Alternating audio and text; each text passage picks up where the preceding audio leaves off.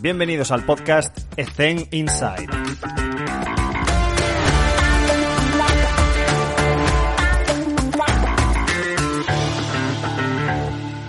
Muy buenas a todos. Aprovecho un momento solamente para recordaros que las entrevistas en inglés vamos a subir la entrevista completa a nuestro canal de YouTube para que podáis seguirla de forma íntegra, que podáis vernos también durante la entrevista, pero sobre todo porque vais a poder activar los subtítulos. Y de esa manera, como ya os comentaba, prefiero que escuchéis a la persona en original, en versión original, y no a mí traduciéndole.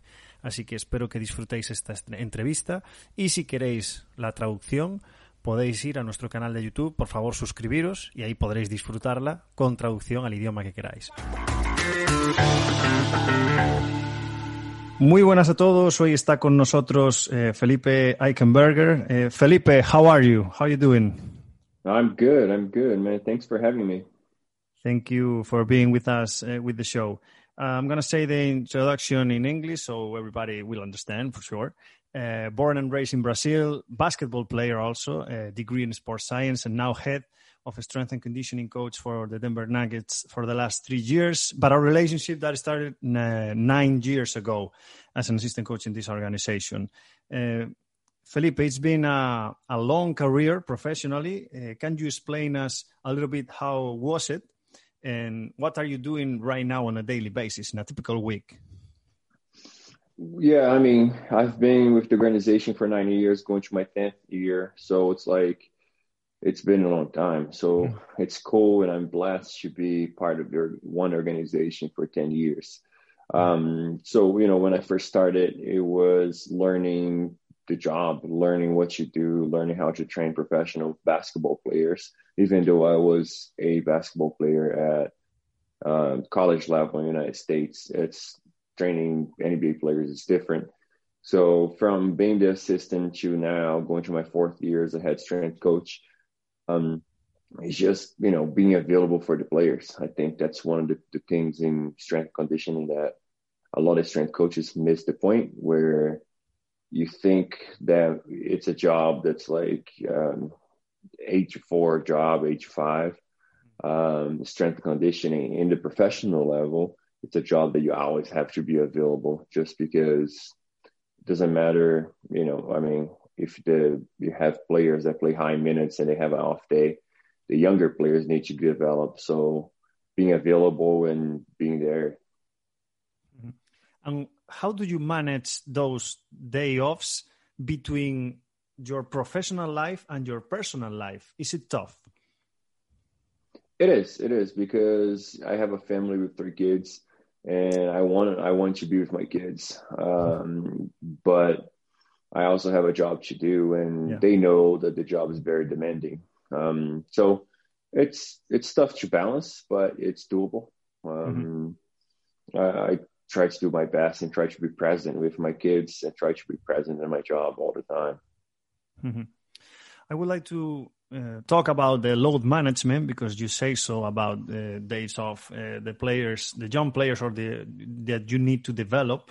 They have to practice. They have to put a little bit of load to them. How do you organize that? How do you structure? How do you talk with the player? Uh, do you want it to do during uh, that day uh, that game day or afterwards? Mm-hmm. how do you manage that? It just depends on the schedule. Depends how many games we have a week. Um, mm-hmm. If we play a back to back for example um, usually the day after the back to back after the second day it's a blackout day, so like nobody's uh, going to the gym.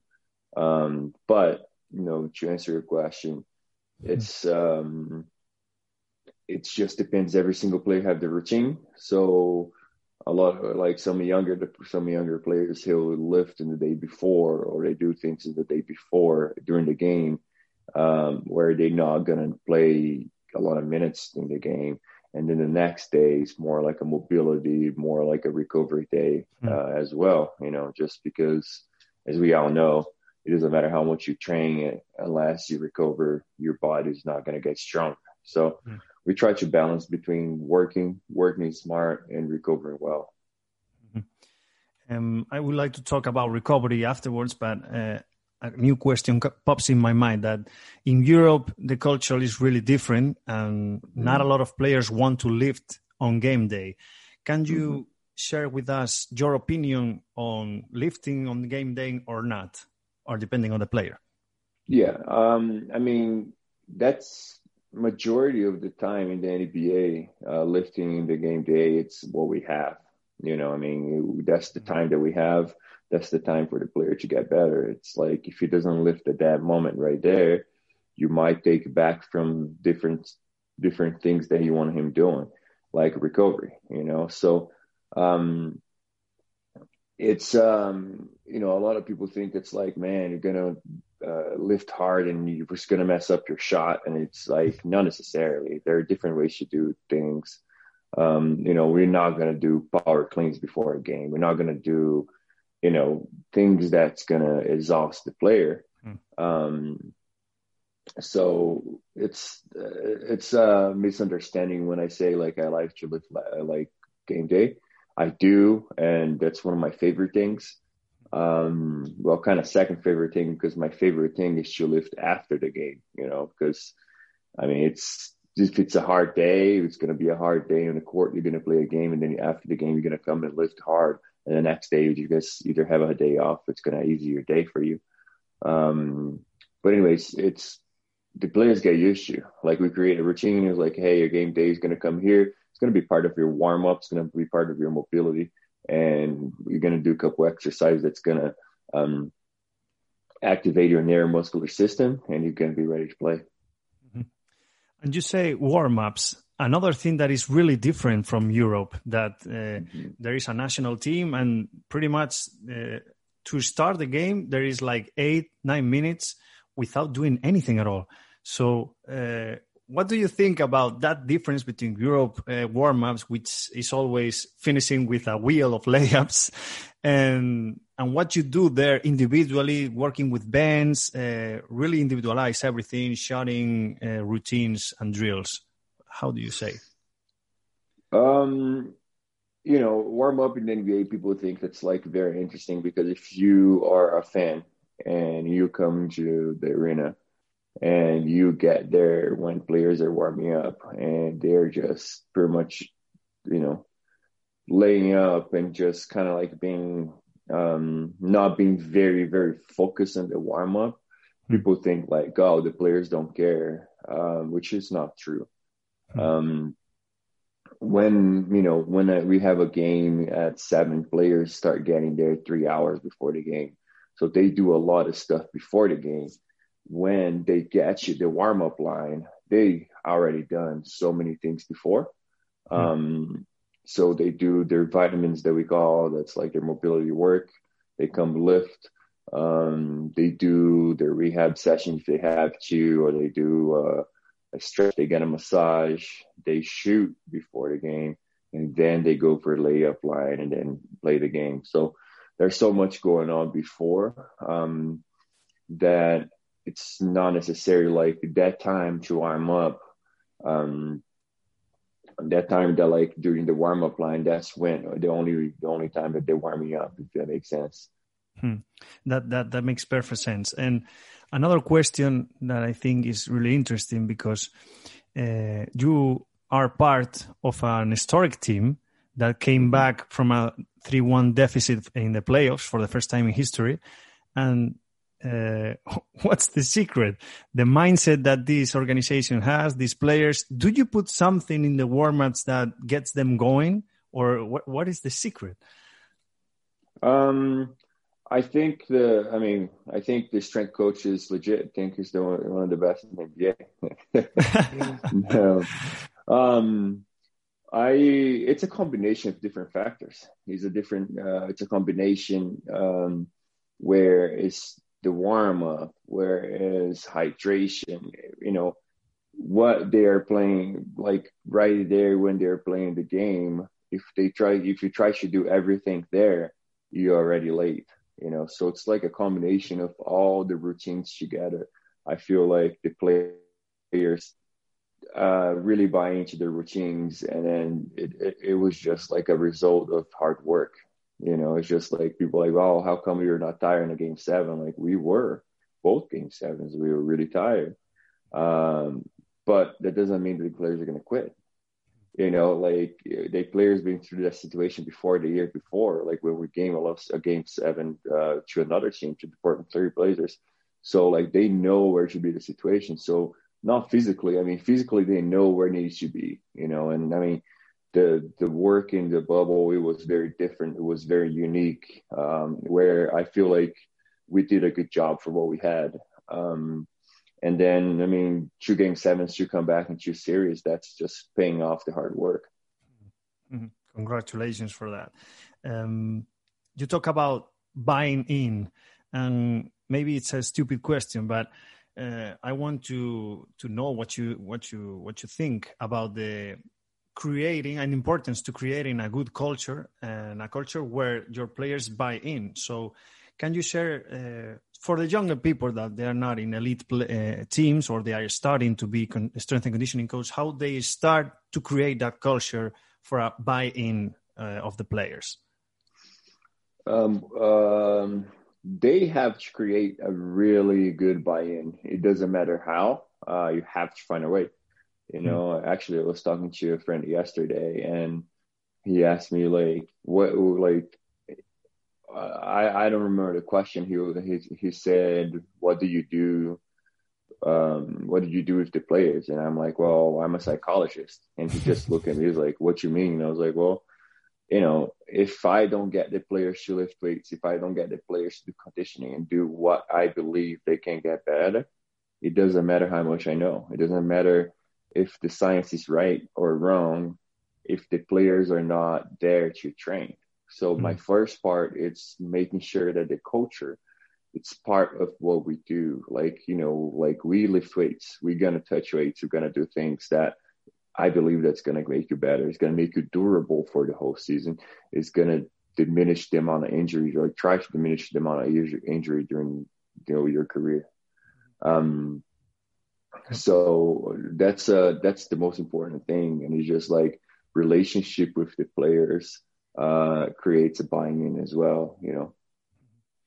And I'm gonna make two questions in the same one uh, because the first one is: Did you change anything of your philosophy during these nine years in the organization? And the 2nd mm-hmm. one inside is for the younger people: What are the good the attributes that a good strength and conditioning should have? You know. Mm-hmm. Yeah, I think that I did because I was the assistant, uh, being the head strength coach, I start realizing that you know I wanted to change things a little bit, um, not just the philosophy, but like you know as you get your own job, you change things here and there. You hmm. change mm-hmm. the equipment, you change, you know, like I I went, I changed the equipment, I changed the lighting, uh, I changed the sound system. I like these are things that I believe that will help the player to get prepared to play the game. Um, so I did change, you know. Um, and then what's the second question again? The second question is for younger people, mm. what's the attributes that a good strength and conditioning should have from the beginning? Uh, from the beginning is being adaptable. Um, you know, mm. a lot of times you not gonna have a full weight room or a full equipment for you to work with your players. So make sure that you'll be able to adapt of having, uh, you know, a mini band and a monster band to train a player because that's going to happen. And, you know, don't expect all the time to have the best equipment available, you know, um, just adapt to the situation. Mm-hmm. I think it's a good advice. Um, Felipe, what what is the? Uh, of course, uh, we are in a position where uh, nothing is perfect, but I want to ask you this: What is the perfect gym for you? uh, perfect gym for me would be a where you have a squat rack, um, uh, you know, a squat rack and space to work. I feel like with a squat rack, it doesn't mean that we're going to necessarily going to squat, mm. but you can do so many things that anything else, you know, machines and bands. I mean, as long as I have, uh, we have a bag that we carry for us with the equipment, As mm-hmm. long as I have that bag and a squat rack, we, we're in a good, we're a good place. Mm-hmm. And now let's let's go to the opposite. Uh, I think during the the COVID quarantine, uh, mm-hmm. well, f- share with us whatever you went you you can because uh, there is a privacy uh, part of the job.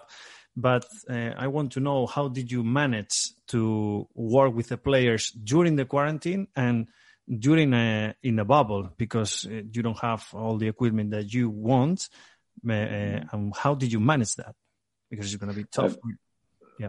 Um, I mean, during the during the pandemic, it was very interesting just because nobody knew, yeah, like what was going on and when, like when we're coming back. So it was a tough, interesting situation. Hmm. Um, but when you go and uh, you kind of educate the players to what your system is, to what your philosophy is, um, what all I could find during the quarantine were like bands, uh, not much weights. Hmm. Um, you know, we found pelotons for the guys, uh, you know, so we send the guys bikes, we send the guys some bands. And after that, it was just like, let's try to make, you know, this the best, you know, take advantage of what we have, you know, because we, unfortunately at this time, we cannot have anything else, you know. Um, in the bubble, it was very impressive uh, because they did seven weight rooms exactly the same. Wow. Um, and the weight rooms are very like they're legit. They were like they had three big squat racks. They have machines. I mean, they had a really good setup there.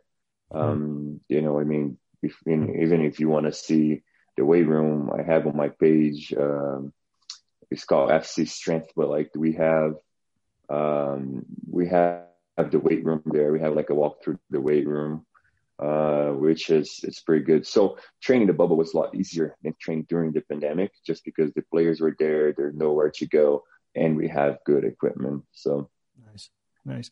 And now that uh, the league doesn't know yet, well, uh, if I'm mistaken, please tell me, but the league doesn't know where to start.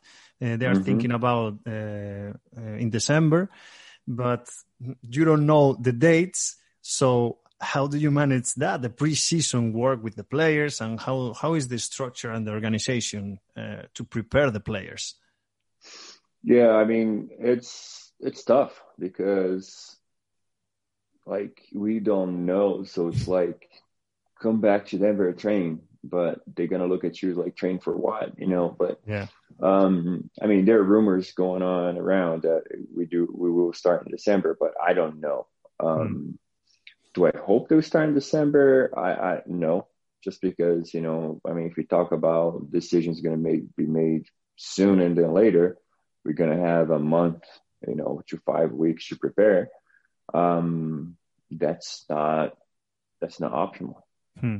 Mm-hmm. I mean, that's something that in, in injury rates are going to increase. There's something yeah. that we have to deal with. It's like rush the players to play. Um, but I mean, I think it can be done.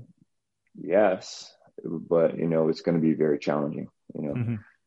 I mean, at the same time, people didn't didn't think the bubble would happen, and it did, and it was a success. You know. Yeah it was it was really good. It was no no no problems with the with the bubble. Uh, you said mm-hmm. about injury prevention, and that's a question that one of the audience, one of the guys on the of the our audience uh, sent us. They sent some questions for you.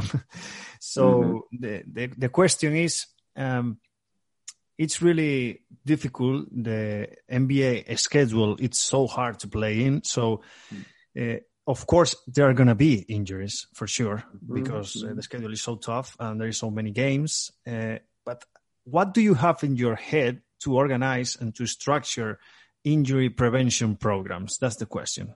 Mm-hmm. I mean, what we do is just being evidence based. Um, so we use the FIFA 11 because it's very evidence based warm up, for example. Mm-hmm. Um, so doing, you know, the program that we call the vitamins that helps us to keep the injuries away. Hmm. Um, but he's right, injuries are going to happen. Um, hmm. So all we're trying to do is trying to diminish the the grade of injury. You know, it's like we're gonna do a lot of ankle work, mm-hmm. knowing that you know your ankle might you might sprain your ankle, but instead of getting a grade three ankle sprain, you might get a grade one. Right. Um. So just being consistent, being evidence based, you you know, to whatever is there, you know, to mm-hmm. make the try to, you know, be efficient with the players. Yeah. And after prevention, it comes the recovery. Uh, what strategies do you prefer? What strategies and uh, structure do you have for the players who play a lot of minutes to recover mm-hmm. on a um, how do you say playing two in a row? You know, back to back games, for example. Yeah, yeah. Uh, going back a little bit, I hate calling injury prevention because to the point that he made, injuries are going to happen. So yeah. we got we we call injury reduction program. Nice. Um, but another thing is uh, recovery is very important. So we have a kind of like a protocol where they come in, they go to the training room, they have cold tubs, we have a hmm. massage mm. available.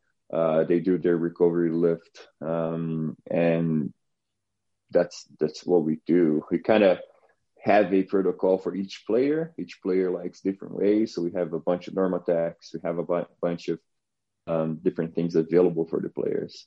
Mm-hmm. So.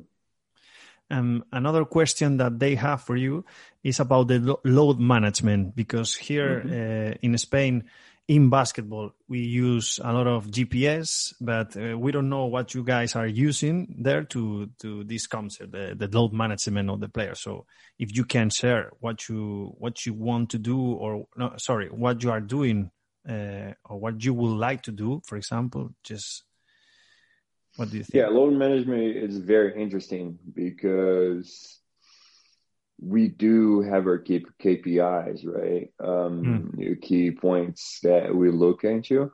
Um, mm. And we do use a GPS um, system, mm. but it's never perfect, you know. So I think that we are, you know, point to a point where we understand where each player should be and where which player are. So if, you know, like a load for us doesn't really like, we really try to find out where the load coming from, you know, hmm. not like, you know, if we say, I don't know, a high load is a hundred, for example. Yeah. And what does that hundred means? Hmm. You know, uh, is a high load coming from minutes? It's a high load coming from speed. It's a high load coming from deceleration is hmm. a high load come acceleration. So there's different factors that we consider, you know. Hmm. Um, so that's how we manage the load for each player. Uh, we see how they're feeling. We do their um, their questionnaires. Uh, we get GPS data. We get force plate data and make a big number where everybody understands where each player is. Mm-hmm. Mm-hmm. You explain it really well. Uh, at the end, uh, the data is useful, but don't be a slave of the data. Mm-hmm. You have mm-hmm. to talk with the player. Nice advice. Exactly. Um, um, another question is is not related to this. Uh, is is really interesting because there is a difference between coaching or training a young athlete and a veteran because the veteran has so many um, protocols of her of his own and can you th- uh, tell us about the difference that you have during your career between training young athletes and training veterans? So the biggest difference is going to be a routine. Hmm. Younger athletes, they don't.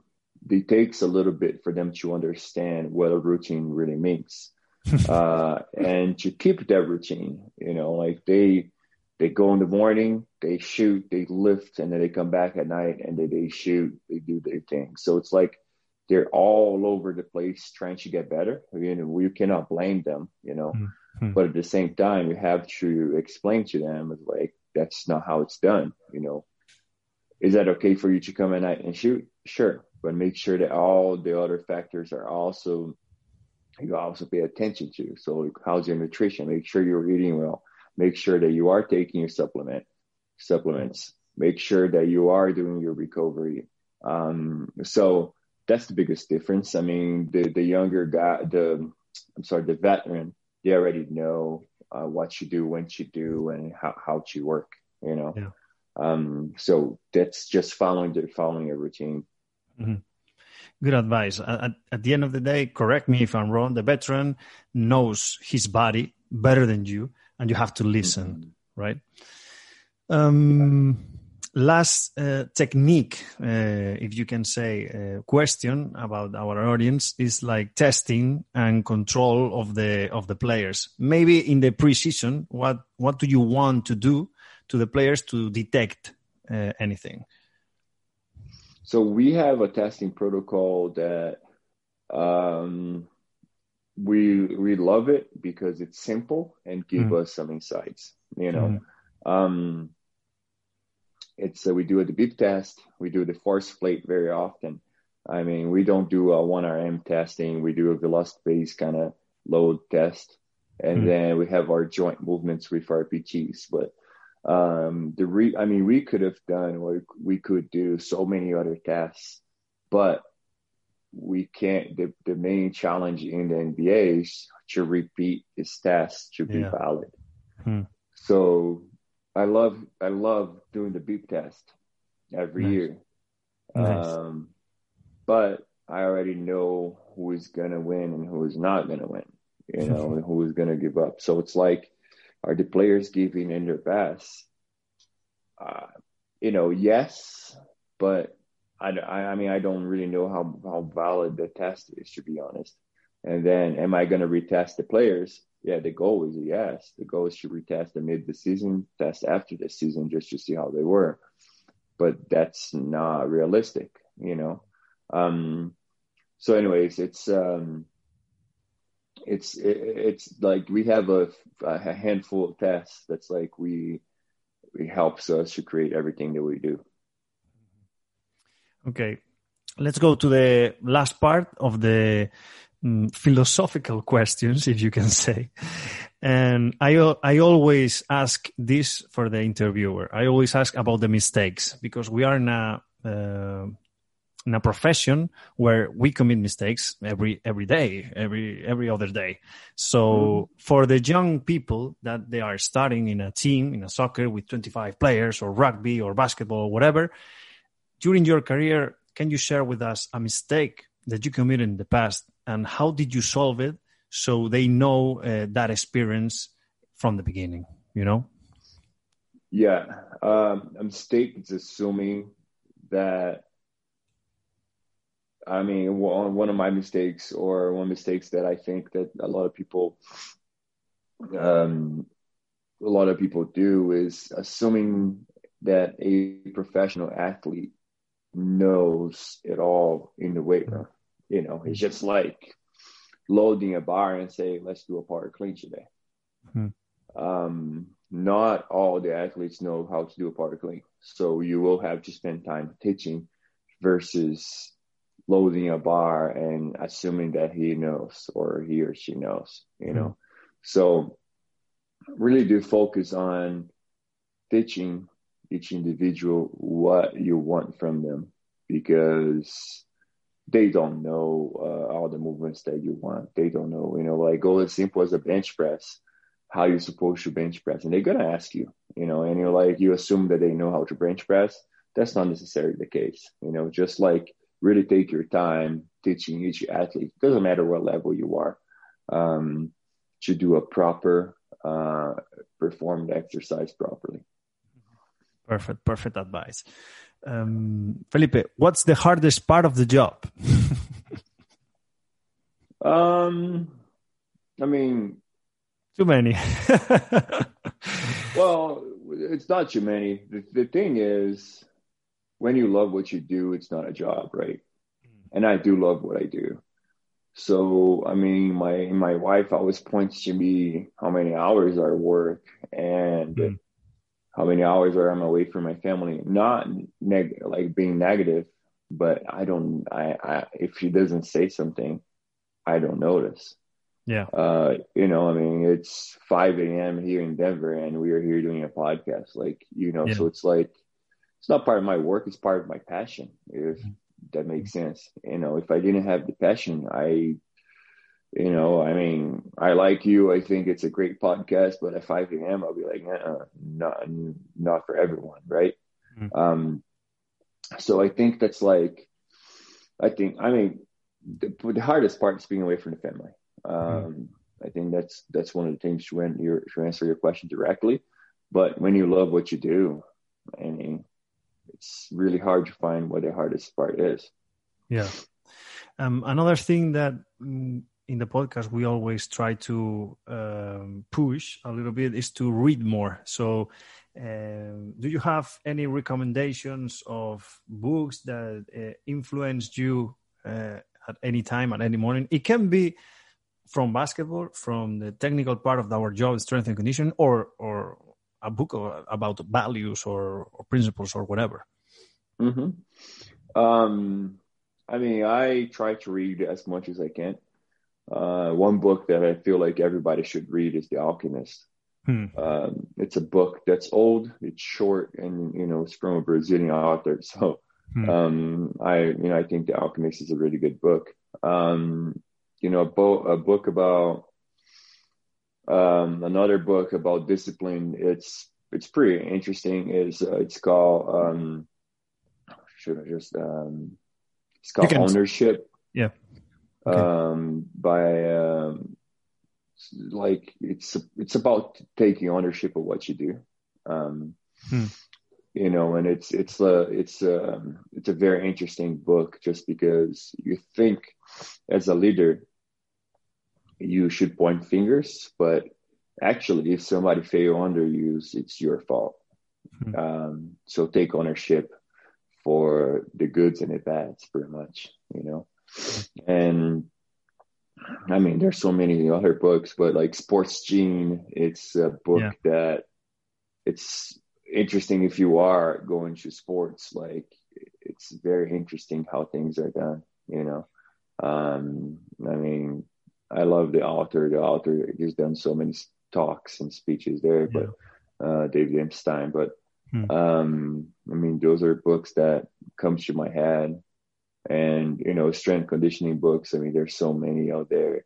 Um, but I mean, Supertraining is the one that you should read just to see kind of like the history where everything started. It's yeah. not an easy read. It's a very tough book to read just because of the language that they used. It's translated, um, and it's a very long book. Hmm. But I mean, kind of reading the main points, I think they'll help in the profession as well. Felipe, just for me, because I started at uh, Sports Gene last week, mm. and I know uh, he released Range, uh, like, I don't know if it's two years ago. Did you try Range? Because uh, uh, a lot of people are telling me to read it too, but I, I'm not sure. I did try Range, and I mean, um, I read Range uh, not that long ago, um, and it's a good book. But mm. I mean, all the books from David Epstein or Epstein, it's mm. they're good and they're similar with the data. I mean, you kind of get where he's going after you read his second, third hmm. book. Uh, but it's very interesting. I mean, that amazes me. Of like, you will get to a point where sports book at the sports gene that you'll be like, it's eye opening, right? And you're like, wow, that, this is this is cool, you know. Perfect, um, Felipe. Last question, and it's always the same for everybody. What um, advice would you give to the 20 year old Felipe? Um, man, that's a tough one because not advice. I mean, I think that what I've done, it's um, keep working, and you know, um, you know, looking back when I was 20, I thought I knew it all, hmm. um, but you actually don't, and you will learn that with age. And another thing too is a lot of people put work kind of away, just be like, oh, next year, or like, I think I'm going to take a year off school um, or things like that. One one thing that you have to realize, one thing we have to understand, mm. is you you you always you're never gonna get younger, you know. So it's like while you have the time, while you're young, just work hard, just work your butt off to get accomplished. because when you know if there's three years from that day uh, and you haven't done what you thought you would um, it's three years later so you're gonna be older you know so it's like uh, i always get it done stuff early and then collect the fruits or collect collect your um, your rewards later in life Perfect. Perfect, Felipe. So thank you very much for that last advice. And uh, that's it. It's, it will be. It was a pleasure to to have you with us and to share those experiences with uh, with our audience. And per, uh, I want to say that in, in español because I think you all understand. mm-hmm. um, cuídate mucho y te deseo lo mejor en lo profesional, pero sobre todo en lo personal. Así que muchísimas gracias, Felipe. Gracias.